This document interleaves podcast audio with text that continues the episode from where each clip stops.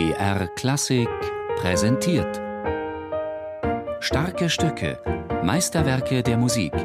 Immer samstags um 17 Uhr auf BR Klassik.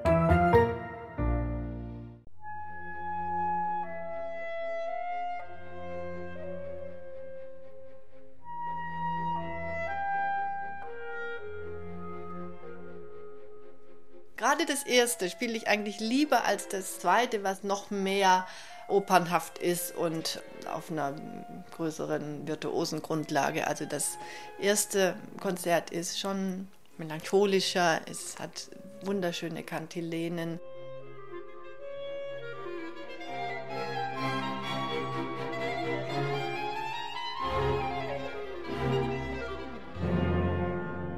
Sabine Meyer war schon immer begeistert von diesem Konzert.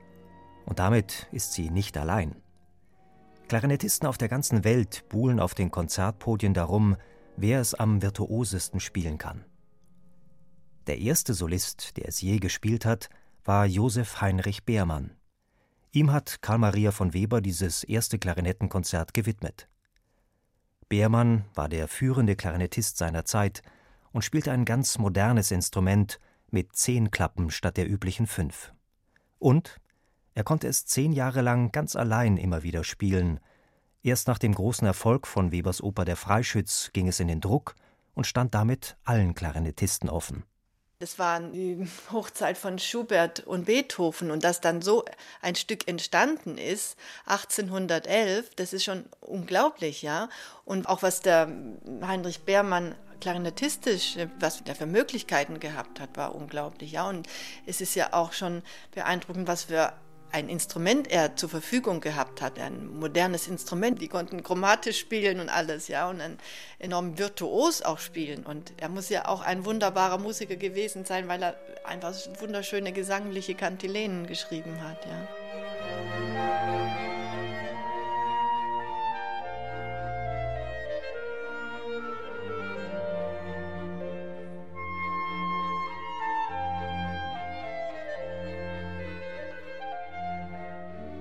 Beermanns wunderbare Kantilenen, also sangliche Melodien, sind auch in Webers Konzert mit eingeflossen.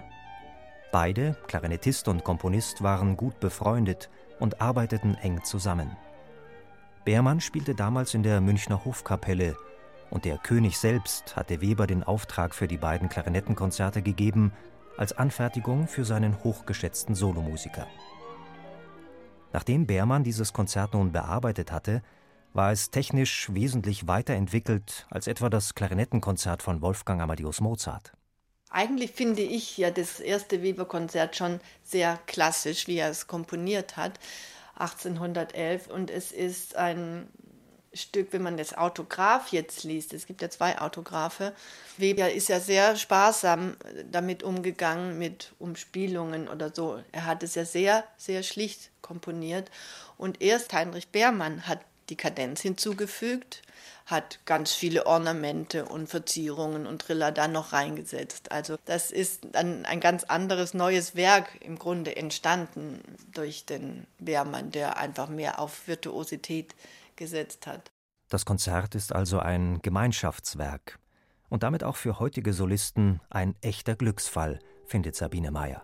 Es ist eine ideale Zusammenarbeit zwischen Virtuosität, Technik, wo man wirklich alles zeigen kann und diesen gesanglichen. Der zweite langsame Satz ist wunderschön, gerade mit den Teilen mit den drei Hörnern in der Mitte, diese fast wie ein Choral ist.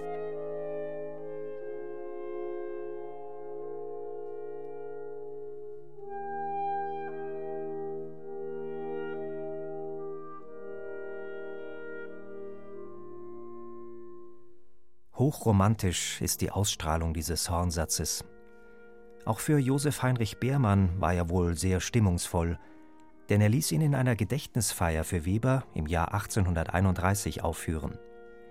Dabei wurden die Hornstimmen mit Text unterlegt und von Männern gesungen. Die feierliche Stimmung dieses zweiten Satzes wird im Konzert dann ganz plötzlich durch den Schlusssatz vertrieben. Er beginnt hemdsärmlich wie ein Volkstanz und sprüht förmlich vor Lebensfreude. Der letzte Satz sehr witzig und spritzig und mit ganz feinen Artikulationen und ein furioses Ende. Also das ist schon ein sehr schönes Stück, was auch für die Klarinette geschrieben ist und nicht gegen. Das merkt man auch. Er kannte sich einfach aus und er hatte Kontakt mit Beermann, die zusammen gesprochen haben, wie etwas funktioniert auf dem Instrument und was nicht so gut ist.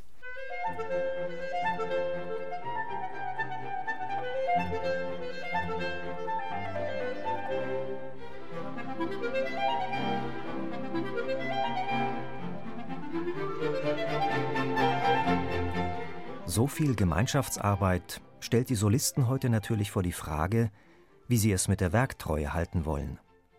Sabine Meyer findet, jeder Klarinettist sollte zumindest Webers Originalhandschrift anschauen, um zu erfahren, wie er das Werk ursprünglich angelegt hat. Sie hat auf diese Weise ihren ganz persönlichen Mittelweg gefunden. Sabine Meyer spielt nicht alle Verzierungen, die Beermann eingefügt hat, sondern lässt einige Stellen so schlicht, wie Weber sie komponiert hat.